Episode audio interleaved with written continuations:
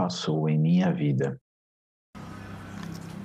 Quando a gente estava na fonte lavando roupa, a gente sempre é, cantava umas musiquinhas que a minha avó ensinava, né? Uns versos. Era muito bom, né? A gente cantava muito. Eu tava na peneira, eu tava peneirando, eu tava no namoro, eu tava namorando. Olá, pessoal, sejam todas, todos e todes bem-vindos ao podcast Educadores Encantadores. Aqui é o Daniel Veras falando e neste canal meu convite é a gente trocar ideias sobre a educação pública da cidade de São Paulo.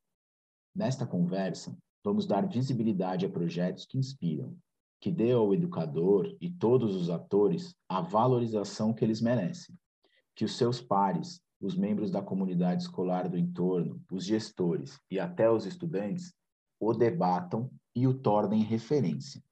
Eu acredito muito na escola pública de qualidade e acho que ela precisa chegar a mais ouvidos.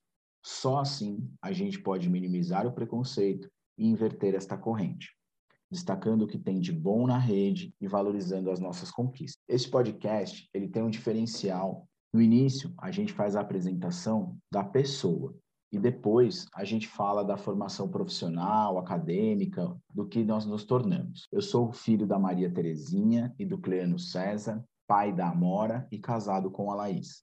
Me tornei professor de educação física e pedagogo, especializado em educação física escolar e convivência ética na escola.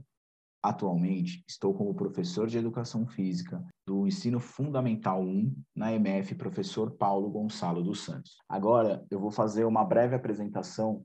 Neste episódio, falaremos sobre o projeto Um Rio que Passou em Minha Vida, liderado pela professora Tânia Uerrara, em um nível de ensino tão importante e que reconhece tão bem os seus professores, o EJA, que é a Educação de Jovens e Adultos. A escola é a MF Carlos Augusto Queiroz da Rocha, no Jardim Miriam, zona sul da capital paulista. O projeto nasceu com a proposta de levar os conteúdos das diferentes disciplinas dentro da perspectiva das discussões e memórias em torno dos cursos d'água que banham a comunidade em que a escola está inserida, com especial destaque para três deles: os córregos Zavuvus, Cordeiro e Apucás, todos pertencentes à bacia hidrográfica do Rio Pinheiros. A Tânia vai contar um pouco mais desse projeto e Tânia, se eu falei o nome errado dos, dos córregos, você me corrija. Pode chegar, Tânia, pode falar. Bom dia, boa tarde, boa noite para vocês que estão aqui para compartilhar com a gente os saberes, as experiências nesse projeto que é tão bacana e importante do professor Daniel. Super obrigada a todos, a todos. É, eu sou a Tânia, filha do Fernando Vitor, que foi um ambientalista muito idealista, e da Kinui, uma terapeuta ocupacional, que é uma referência é, de tranquilidade de escuta para mim. Eu sou mãe de duas adolescentes, a Bia e a Helena, e meu marido José também é professor. Então, compartilhar com eles a vida, a, a profissão e os ideais é muito especial. E eu me sinto muito privilegiada por isso. Quando eu cursava o magistério, eu tinha 16 anos, faz tempo, tá? Muito tempo. E comecei a carreira no curso Mobral. Foi assim um enorme encanto, né, por esses alunos, pelas relações que são possíveis de se, de se estabelecer com esse grupo que é tão especial e eu tive a sorte de trabalhar na EJA durante 12 anos em diferentes redes, Estado, na Prefeitura de Diadema e na nossa rede é, municipal de São Paulo. É, nos estudos, eu fiz a pedagogia na PUC, uma pesquisa acadêmica na área do ensino da língua portuguesa, na linguística aplicada, e há poucos anos eu tive coragem, fui fazer outro curso completamente diferente e concluí a licenciatura em geografia bem usada, né? Sensacional, eu acho que é muito importante a gente testar novas áreas, né? É, e durante 27 anos eu fui professora e orientadora pedagógica educacional na rede privada, onde eu me aposentei. Eu trabalhei na Escola Montessori, no Colégio Arquidiocesano, Notre Dame, e principalmente no Colégio Santa Maria e na Escola Carlitos, que são escolas de excelência nas quais eu aprendi a conhecer e aplicar a pedagogia de projeto, que são ferramentas importantes para o trabalho que eu consigo fazer hoje. Aí eu resolvi retornar ao ensino público, que é a minha paixão.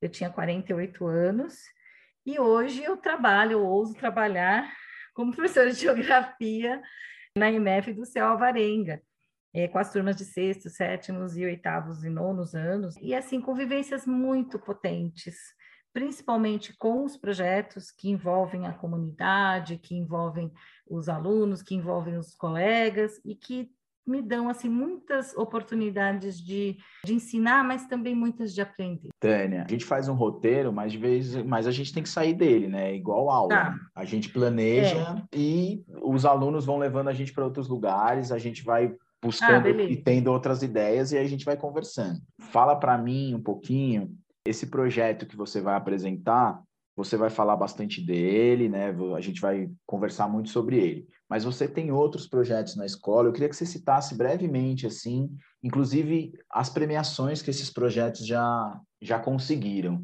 Na MF Carlos Augusto, a gente teve assim a felicidade de apresentar esse projeto, segundo prêmio Territórios na época ainda se chamava Territórios Educativos do Instituto Tomiotaki, e a gente foi selecionado, né, foi vencedor, e foi muito importante para tanto para os alunos, porque houve uma vivência muito grande nesse processo é, de premiação, que tem uma série de atividades com a comunidade, com os professores, é muito interessante, eu, eu acho que esse esse prêmio é talvez um dos mais importantes na formação mesmo do, do, dos educadores, além, é claro, da própria premiação. Então, esse foi no segundo prêmio de territórios. No ano seguinte, no ano de 2018, eu fui para o Céu Alvarenga, já como professora de geografia. E aí a gente também fez um projeto que se chamava Sementes de Sonhos, a agroecologia na cidade de São Paulo e que a gente também pensou a, a zona rural da cidade de São Paulo, a gente pensou a produção agrícola, pensou nesse território como possibilidade da agroecologia, né, de trabalhar com a, a agricultura orgânica, então conhecer os agricultores e a gente também aí foi agraciado com o terceiro prêmio Territórios do, do Domiotac. E no ano seguinte a gente ganhou o prêmio, o segundo lugar no prêmio Paulo Freire, também com esse projeto Sementes Sonhos. E no ano de 2019, nós fizemos um outro projeto, Cidade Céu Moradia, fazendo a cartografia social ali do entorno da nossa escola, fazendo um trabalho bem bacana sobre as nossas áreas das favelas da Neblina, Fumaça, Leblon, enfim, sobre um conjunto residencial de interesse social que a gente tem ali na região. E a gente também é, venceu aí o quarto prêmio Territórios, né, do Tomiotaki, com esse projeto. Depois, com a pandemia, o ano passado a gente não participou do quinto prêmio, então agora nós estamos com outros projetos, enfim, com a comunidade, com os estudantes, com os colegas, estamos aí na luta, pensando na possibilidade de construir uma aprendizagem mais significativa, pensando em trabalhar com conteúdos mais relevantes e, sobretudo, da gente ter o currículo vivo, né? Implantar esse currículo da cidade, mas um currículo que tenha a ver com a realidade local. Então, essa é a nossa grande preocupação. E eu acho que está sendo bem bacana para quem está participando de todas essas vivências. Sim, sim. Eu acho que você citou agora um documento institucional muito importante, né? O currículo da cidade, né? O quanto ele é rico, o quanto ele é importante para nós quanto ele embasa o nosso trabalho. Quem sabe aí no final do ano a gente volta a fazer mais um episódio com você para a gente falar um pouquinho do, do projeto do Banco Imobiliário, né? Que elas estão bem empolgadas ali na escola, eu vejo elas bem empolgadas e eu acho que vai sair coisa muito boa dali. É, esse projeto que a gente começou no ano passado, bem bacana também. Espero que a gente fale dele sim, que a gente traga os nossos colegas, os estudantes, as famílias também para dar os, os depoimentos. Né? É um projeto em parceria também com o pessoal do BR Cidades, com a Faculdade de Arquitetura e Urbanismo do Mackenzie. É bem bacana porque a gente está pensando plano de bairro, a gente está pensando a cidade, né? Como, como a gente pensa a cidadania, o direito à cidade, como a gente pensa, como as crianças, os jovens, os adultos e a comunidade precisam se apropriar desse espaço, entender essa realidade, para que a gente possa também ter possibilidades de intervenção e de transformação na realidade, que no nosso caso, né, Daniel, lá no Céu Alvarenga, é uma realidade bem complexa. A gente tem ali todas as contradições de uma área periférica e com um desafio ambiental imenso, porque nós estamos às margens da represa Billings. Então, tudo isso daí traz muita coisa para a gente pensar e muito trabalho para associar o currículo, muito projeto para fazer. Sim, e com uma grande carência de equipamentos públicos e de equipamentos de cultura, lazer, esporte. É um lugar bem carente. Bom, Tânia, uma professora como você, com tanta experiência, inclusive em diferentes redes de, de ensino, rede privada, rede pública, eu gostaria que você falasse um pouco sobre como eu trabalho com o EJA. Quais são as diferenças entre esse público e os jovens do Fundamental 2? Bom, é importante a gente situar um pouquinho o momento da educação brasileira e pensar que esses jovens, esses adolescentes, muitos deles estão hoje na educação de jovens e adultos, até por conta da enorme evasão que a gente tem no ensino médio, mesmo fundamental nos anos finais. Então, muitas, muitos jovens estão indo para esse segmento da educação de jovens e adultos justamente marcando o fracasso escolar. Bom, mas na minha experiência, como eu estava com a educação de jovens e adultos na fase de alfabetização, a maior parte eram alunos adultos e idosos. Esse, esse perfil desse público é composto basicamente por trabalhadores, por aposentados, é, em geral migrantes ou pessoas que vieram do mundo rural. Os jovens nesse segmento são a minoria, né? E é um grupo social que é composto por trabalhadores da construção civil, por empregadas domésticas, por trabalhadores de empresas eh, terceirizadas de, de limpeza, por exemplo, e pessoas que são hoje assim profundamente invisibilizadas. Em, em comparação aos adolescentes dos anos finais, né, do ensino fundamental que a gente trabalha hoje, é, é bastante diferente, porque é um universo cultural, né? Esses adultos e idosos da EJA, eles são os avós dos nossos alunos do Fundamental 2. Então, essas vivências, tanto culturais quanto a própria história de vida, né?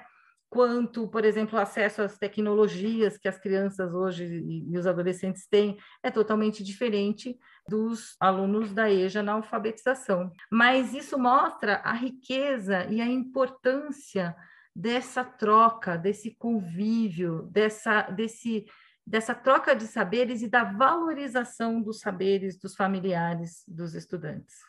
Então, esse é um desafio e um trabalho importante da escola, que precisa ser feito.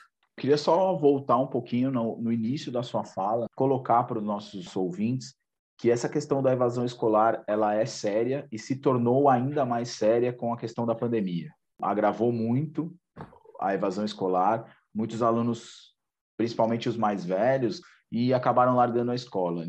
Essa é um, uma situação bem complicada que a gente vai demorar alguns anos para retomar. É, Daniel, eu acredito que é, precise, né? Hoje a gente está fazendo isso na escola, procurando fazer é, um mapeamento dos estudantes, compreender um pouco do que essa pandemia impactou nos aspectos socioeconômicos, na estrutura familiar, na questão do emprego, da geração de renda, porque tudo isso são fatores para essa evasão escolar e para o desânimo dos alunos. Um desânimo profundo de você não ter tido acesso, por exemplo, às tecnologias para acessar os meios para estudar e ficar dois anos sem a escola. Né? A escola que, para o aluno da, da, da rede pública, ela é um centro de formação, de ampliação cultural importantíssimo. Então, a gente precisa pensar nisso com muito cuidado, a gente precisa pensar muito na busca ativa e de pensar nas realidades que, que se formaram a partir dessa tragédia, né, que foi essa pandemia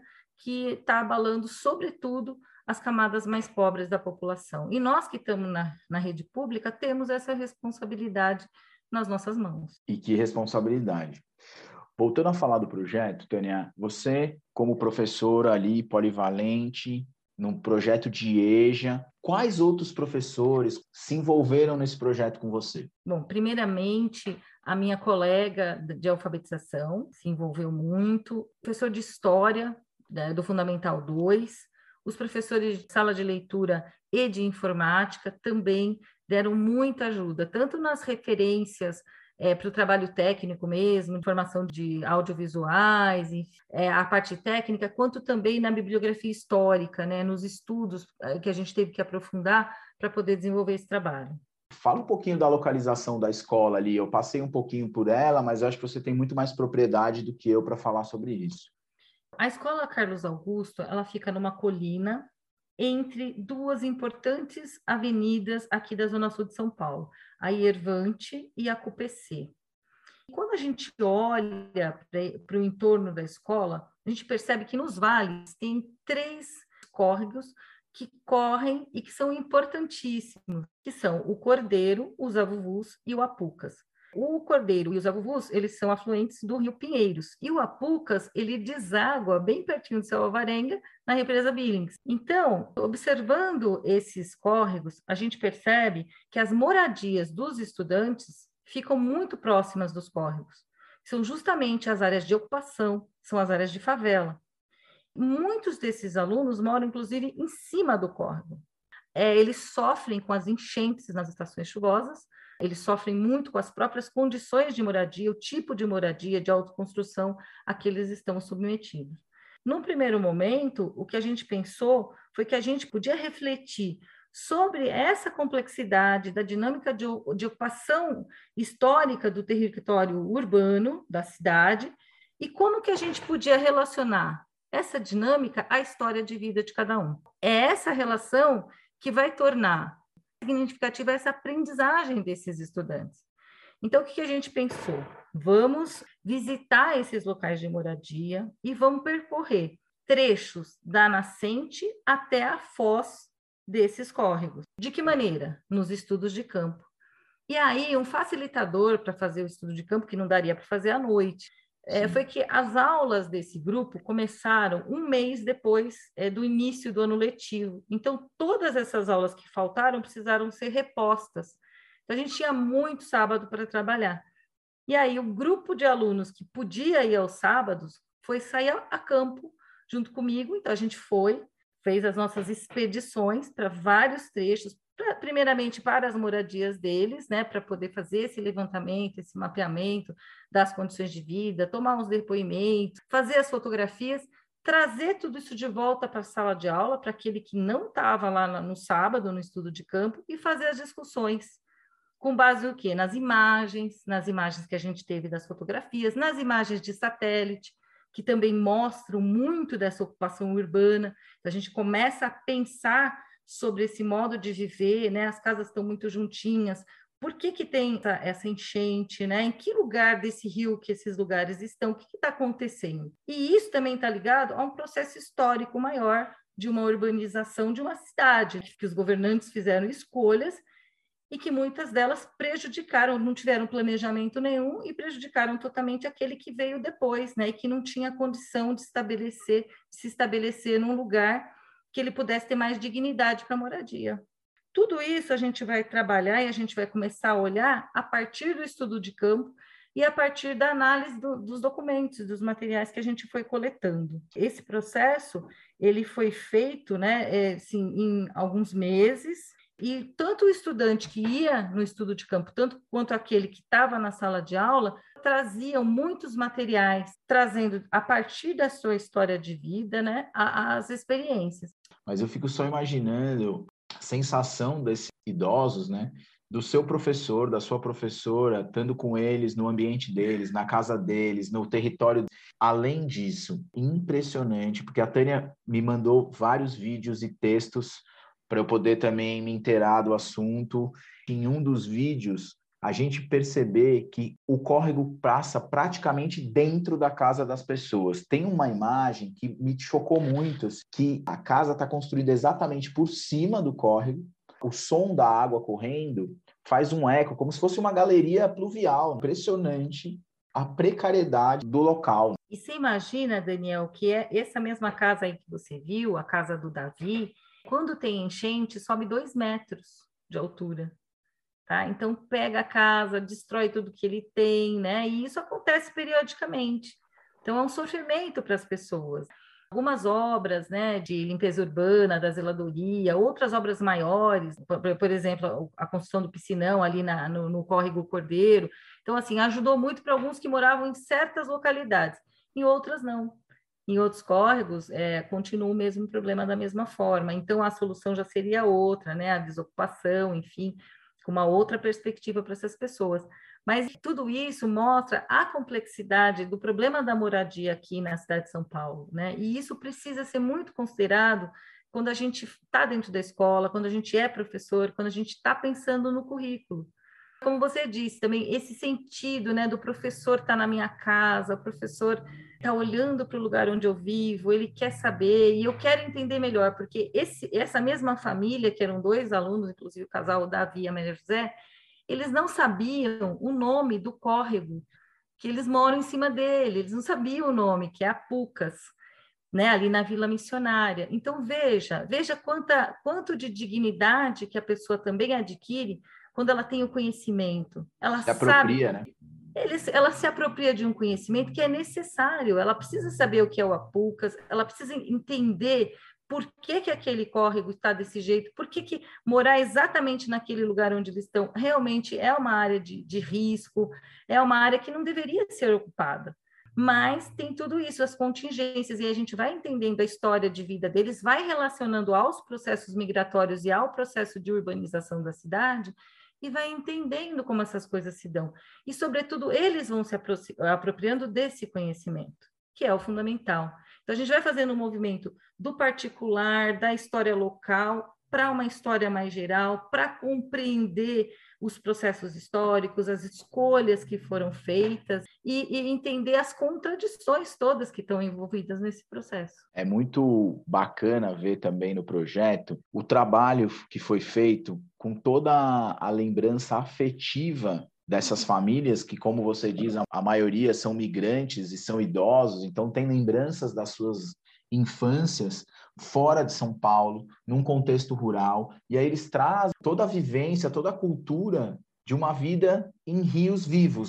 O que aconteceu? Numa dessas conversas sobre os rios e falando da problemática da cidade, eu perguntei como eram os rios dos lugares de origem a gente já sabe que tem rios, né? O Brasil é um país que tem uma hidrografia super rica, e eu já trouxe algumas imagens, né? Sabendo que eles são originários, principalmente da região Nordeste, né? Eu sabia dos lugares de origem, da Bahia, sul da Bahia, de Minas Gerais, do Espírito Santo, trouxe imagens de rios que poderiam remeter a, essas memórias. Imagens da Dona da Mata, dos açudes do sertão e outras. E aí foram fluindo essas memórias, saíram dessa ideia da, do rio de, degradado, da cidade, e foram para a memória da, da vida no campo. Claro que tem até uma certa idealização, né? Embora fosse uma vida muito difícil, senão eles não teriam migrado, né? A vida dura, né? De trabalho na lavoura, enfim, de pobreza, de dificuldade, tem uma memória afetiva que vai levar para essas lembranças dos cânticos de trabalho, vai lembrar dos banhos, vai lembrar da natureza, da convivência, de uma vida social mais rica, né? de, de convívio, que os tempos são diferentes, que os espaços são vistos de outra forma. Então, do cheiro, da comida, da família, da partilha que se tem, tanto cultural quanto de todos os elementos dessa vida cotidiana deles lá. Então, tudo isso foi sendo resgatado pela história de vida deles. Então, é outra relação com o rio. A gente foi trabalhando com esses cânticos de trabalho, porque a gente começou a pensar, bom, então o que, que vocês cantavam? E foi muito interessante, Daniel, porque a gente tinha aluno da Bahia, aluno de Alagoas, por exemplo, tinha uma cantiga que o refrão era igual, mas as estrofes elas mudavam completamente, né? E elas tinham outros elementos. Então a gente foi comparando essas coisas. Então é muito interessante, porque assim, como a cultura popular é rica, né? Como ela vai se estabelecendo, como eles vão se apropriando e criando. Foi muito bacana, porque a gente pôde levantar um repertório desses cânticos de trabalho, dessas músicas de infância, das músicas significativas. A gente, claro, aproveitou tudo isso para escrever, para o processo de alfabetização. A gente para conhecimento de mundo, para localização geográfica, enfim, a gente faz um monte de trabalho pedagógico, mas a partir daquilo que está na memória, que está no afeto, está dentro das pessoas com, com carinho, está nas lembranças da família, né? Está em muita coisa muito boa. Quando a escola traz isso, a gente sai dessa invisibilidade, né? A gente mostra que a vida de cada um é importante, que as pessoas precisam valorizar. E aí, o que a gente fez? A gente trouxe os netos, a gente trouxe os filhos para a escola para conversar sobre isso. Ah, você já, você já mostrou essa, essa, essa canção para o seu filho, para o seu neto? Você já, você já cantou para eles? Eles sabem dessas histórias? Então, a gente fez encontros das famílias para mostrar imagens de lugares que são muito similares. Então, foi todo, foi todo um trabalho. E, e os filhos, os netos foram falando para a gente, para eles, o que, que eles estavam aprendendo com essa experiência, o que é que essa geração podia trazer para eles, o que é que eles não conheciam. É um processo riquíssimo né, de valorização da história familiar, dessa identidade desses filhos, desse enraizamento que é necessário, saber quem você é, de onde você veio, saber que você tem uma história, que essa história faz parte da história do Brasil, do nosso país. É assim que é Sim. é construída. Não é só pelos heróis, não é só pelas figuras que a gente tem ali nos livros, é pelas pessoas, todos nós. Sim. E principalmente eles, colocando essas pessoas como sujeito da sua própria história, né? E da história mais ampla. Sua fala agora, acho que a gente colocar aqui um videozinho das senhoras idosas ensinando os pequenos os cânticos de trabalho. Acho que é muito importante. A gente coloca, vai colocar agora aqui para as pessoas que acompanham a gente poderem ouvir, porque o trabalho ele mobiliza, né? E depois a gente vai falar um pouquinho mais sobre isso, sobre músicos que vocês trouxeram, sobre a arte que veio junto. Ficou tão bacana esse trabalho de apresentação para as crianças.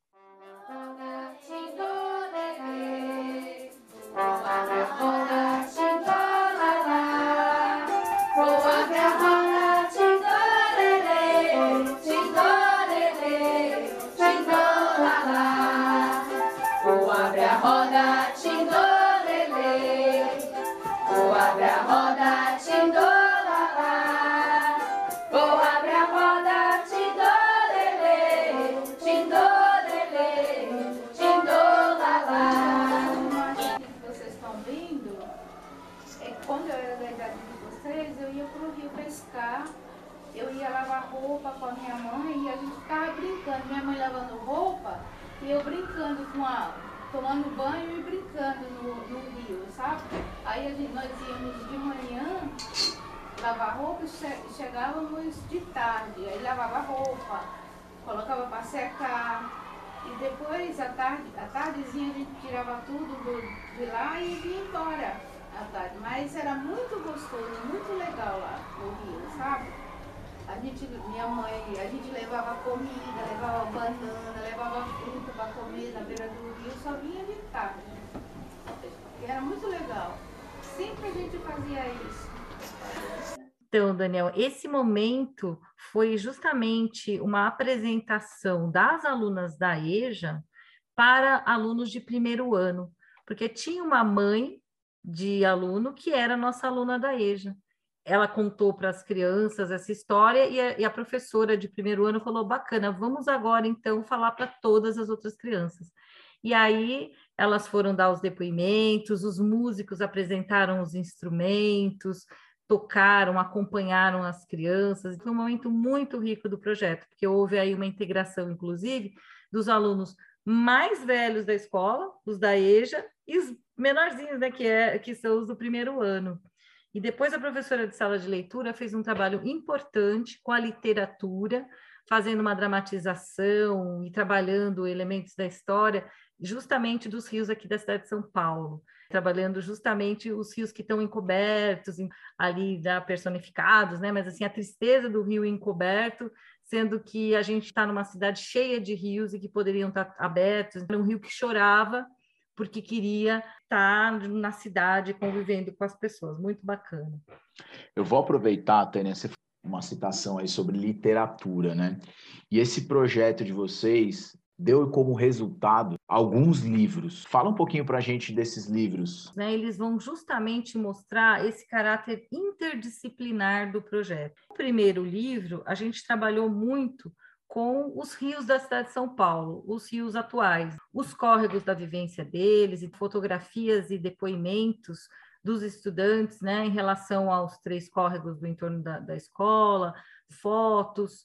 E aí também eu acrescentei é, pesquisas né, sobre os rios, é, os, grandes, os três grandes rios da cidade de São Paulo, o rio Pinheiros, o rio Tietê e o rio Tamanduateí. Nesse trabalho, nesse resgate histórico, foi muito interessante, porque o Tamanduateí é um dos rios que vai contar primeiro a história de São Paulo. A ação começa por ali, né, no centro de São Paulo, como a gente conhece aí pela história, e, e a ocupação, por um lado, nos, na, nas áreas mais altas, pela elite de São Paulo, e embaixo ali na várzea do Tamanduateí, você tinha as lavadeiras que moravam lá os negros, os pobres, as pessoas que estavam servindo ali, né, a mão de obra trabalhadora da cidade, mas assim que viviam é, muita discriminação. Então, por exemplo, como a gente trabalhou a questão das lavadeiras, né, lá as, as origens dos nossos estudantes, né, as origens na beira do rio e, e as lavadeiras, a gente foi ver um pouco da história no final do século XIX, começo do século XX, das lavadeiras que trabalhavam aqui na cidade, e que estavam ali na, na, na, nas margens do Tamanduateí fazendo isso, que subiam, né, todos os morros para chegar lá nas, nas áreas mais de elite e que eram profundamente discriminadas. Tanto é que a gente tem aquelas expressões, as conversas de lavadeira, briga de lavadeira, tudo isso, discriminação dessas mulheres, né, dessa época, e tudo isso foi recuperado e foi inclusive registrado no livro para que a gente pudesse trabalhar esses elementos é, da história. Isso foi bem bacana. A gente trabalhou esse primeiro livro. Um outro livro a gente trabalhou já uma visão da água dentro da natureza, então o ciclo da água, a água no mundo, a poluição das águas, os problemas ambientais, de saúde humana, estatísticas, né, de quanto que tem, qual é o percentual de água e de terra que a gente tem no planeta, enfim. A gente foi trabalhar mais as ciências naturais. Outro livro para aprofundar esses estudos. A gente também fez, porque na EJA é muito interessante, porque nós tínhamos assim pessoas com diferentes credos, enfim, com diferentes manifestações religiosas. Então a gente tinha católicos, evangélicos e uma aluna que era um bandista. E ela não falava da sua da sua religião, né? Acho que tinha ali o tabu, o medo do preconceito e tal. E eu sabia, né? Ela tinha me falado. Eu falei, bom, vamos fazer o seguinte: nós fomos num domingo lá no Ibirapuera e a gente começou a ver assim, a indumentária, a gente viu lá os orixás, a gente viu as obras de arte. E a, uma das pessoas que estava ali fazendo o papel de guia, ela ficou super entusiasmada. Ela falou: olha, nossa, a gente tem até aqui essa pessoa que é da Umbanda e tal. E ela ficou constrangida, né? E aí a gente começou a valorizar, a conversar sobre isso. E assim, a gente discutiu muito nesse livro as religiões no mundo, inclusive a não religião, enfim. No final das contas, no dia do aniversário da senhora, as evangélicas fizeram um bolo enorme, lindo, de morangos, maravilhoso. Fizeram uma festa surpresa para ela, entendeu? Assim, uma aceitação dessa diferença super bacana. E a gente trabalhou nesse livro as águas, o papel das águas nas manifestações religiosas. E a gente percebeu que em todas as religiões a simbologia da água ela está presente. Então, até aí deu para a gente integrar. Mas, a, além disso, a gente fez um livro só sobre música. Uma, uma coisa importante é que, com, como a gente trabalhou essa questão da, dos cantos de trabalho, a gente foi procurar no território um grupo musical que trabalhasse com música brasileira. E a gente encontrou um grupo que trabalhava com choro e samba. Deu também para a gente fazer um trabalho de resgate histórico desses gêneros musicais e o papel deles dentro da história do Brasil, história da arte e da música. Então, agora que você falou sobre a música, eu gostaria de saber qual que é o papel da arte nesse projeto de vocês. A arte ela tem que estar presente em todos os projetos, porque a linguagem artística, ela permite um novo olhar, não somente sobre os conteúdos em si, né, a gente analisar a letra de canção, mas aquilo que pode nos tocar, aquilo que nos sensibiliza, que, que nos leva para uma nova leitura do real, aquilo que amplia para a gente se entender como pessoa, como sujeito, como cidadão, como povo. Tudo isso está dentro da arte. Todas as, as mazelas, todas as dificuldades, os preconceitos que tanto a história do choro quanto do samba, principalmente, né, na, na história da música brasileira, ela está ligada, como por terem raízes africanas, por estarem ligados a uma, identidade mais, né, dos grupos mais oprimidos, ela sofreu muito preconceito, discriminação, inclusive a polícia, né, prendia as pessoas sim, que estavam lá na rodas de samba e tal. Então, assim, tudo isso a gente foi resgatando, né? Como que hoje aquilo que faz sucesso, aquilo que está na mídia, aquilo que vende, né, produto de consumo, mas na realidade isso tem uma história, tem um valor histórico e cultural para o povo brasileiro. Então, a, a, esses temas que estão lá nessas canções, eles são temas que vão retratar a vida do nosso povo, cotidiano das pessoas, as temáticas da sensibilidade em relação ao amor, em relação às grandes questões, questões humanas, em relação à história, em relação ao que está acontecendo. Então, isso é riquíssimo. A história, a fotografia também como uma forma de arte, de manifestação, não somente de registro de memória, mas como uma possibilidade de registrar um olhar sobre o real, daquele que está o que está pretendendo passar alguma coisa, enfim, isso tudo precisa ser discutido, esses olhares, essas possibilidades todas. E o, o projeto ele favorece muito isso. E a arte, ela é a base para tudo isso. Se possível, né, quando muito possível, a gente tem que ter arte em todos os projetos que a gente tem dentro da escola, sobretudo. E você, no primeiro dia que a gente conversou para falar sobre esse projeto e falar sobre a sua participação, possível participação no podcast, você fez uma fala, tô com ela aqui na minha cabeça desde que a gente conversou. Quando eu fui falar com você sobre projetos e tal, e aí você falou: "Não, não, mas calma. Vamos trazer outras pessoas, porque o projeto, ele não é feito de uma mão só. Com a gente construindo esse podcast, né, essa nossa conversa aqui, você foi municiando de vários vídeos e, e, a gente conseguiu extrair, mesmo que as pessoas não possam participar aqui conosco, mas você conseguiu fazer com que essas pessoas participem. E aí a gente tem um, um depoimento muito bacana sobre essa questão da arte que a gente vai ouvir agora.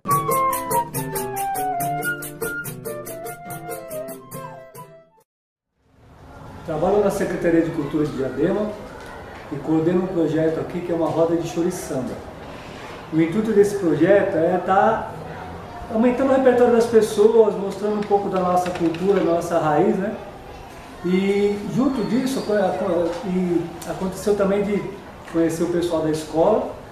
E no que consiste essa roda de choro? Bom, a gente chama os amigos músicos, as pessoas participam, elas cantam e trazem repertório, elas sugerem música, e com isso a gente vai cumprir um papel, que é um papel também de formação e difusão em música. E desse, desse, dentro desse nosso universo atual, é, as pessoas têm pouco contato com esse tipo de atividade. O papel da cultura nesse sentido é um papel de humanização, que ele une as pessoas de diferentes origens, diferentes, diferentes culturas pessoais. Né? Então, assim, é, essas músicas têm muito de uma carga afetiva, então a pessoa tem uma memória afetiva, e nesse, esse papel ele é, ele é, importante na nossa sociedade.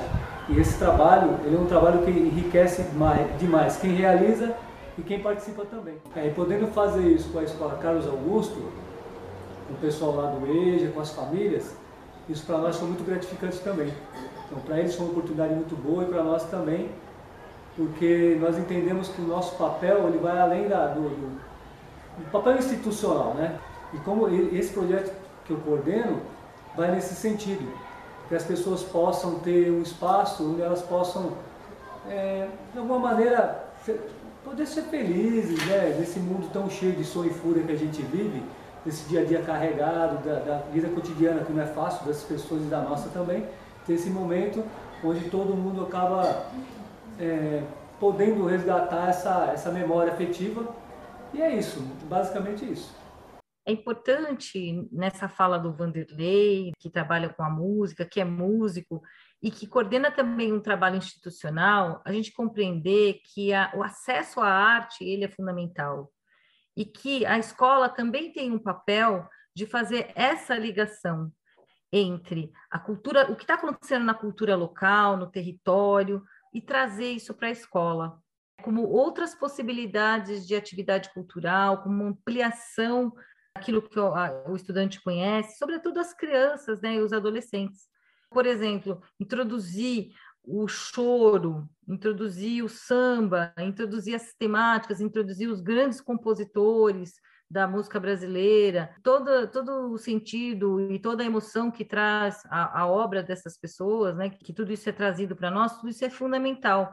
E a escola pode trazer isso daí para trabalhar um currículo vivo, uma arte viva, uma arte que é histórica, uma arte que está acontecendo na, nas periferias. Os grupos estão aí, né? A gente precisa na escola é, se apropriar também é, do que acontece culturalmente no seu entorno. A arte tem um papel importante na periferia, onde ela não tem muito espaço, também é invisibilizada.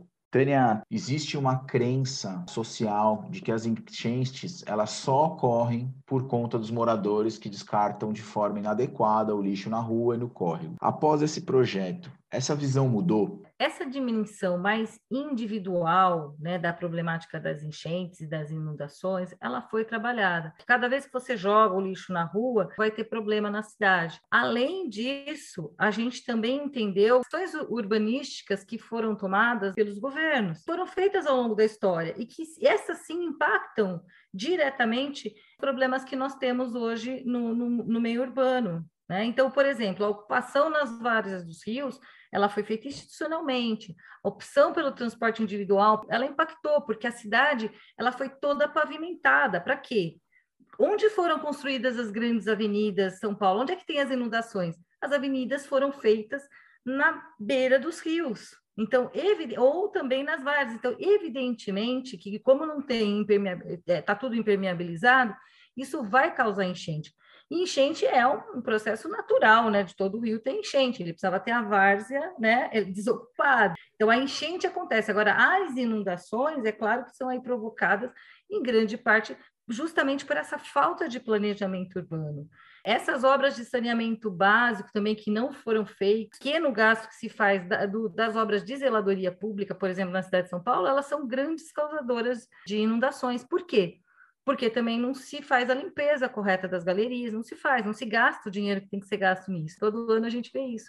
Pensar um modo de viver mais sustentável, um modo de viver possível, né, de, de conviver com o meio ambiente, que a gente possa recuperar esses rios, que a gente possa tratar esses esgotos, enfim, que aí são políticas públicas muito mais amplas. Saneamento básico não dá voto, porque tudo aquilo que vem embaixo da terra, que ninguém vê a obra, não dá voto. Sim. Parece que não está acontecendo.